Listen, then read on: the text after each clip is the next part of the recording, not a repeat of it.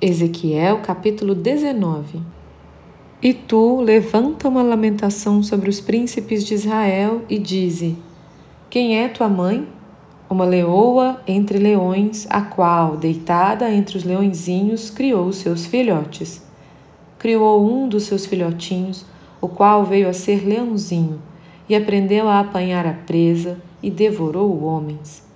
As nações ouviram falar dele, e foi ele apanhado na cova que elas fizeram e levado com ganchos para a terra do Egito.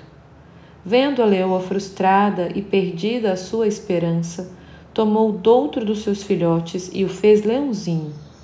Este, andando entre os leões, veio a ser um leãozinho e aprendeu a apanhar a presa e devorou homens.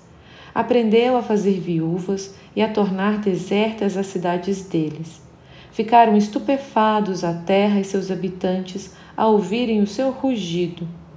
Então se ajuntaram contra ele as gentes das províncias em roda, estenderam sobre ele a rede e foi apanhado na cova que elas fizeram. Com gancho, meteram-no em jaula e o levaram ao rei da Babilônia e fizeram-no entrar nos lugares fortes para que se não ouvisse mais a sua voz nos montes de Israel. Tua mãe, de sua natureza, era qual videira plantada junto às águas. Plantada à borda, ela frutificou e se encheu de ramos por causa das muitas águas. Tinha galhos fortes para cetros de dominadores.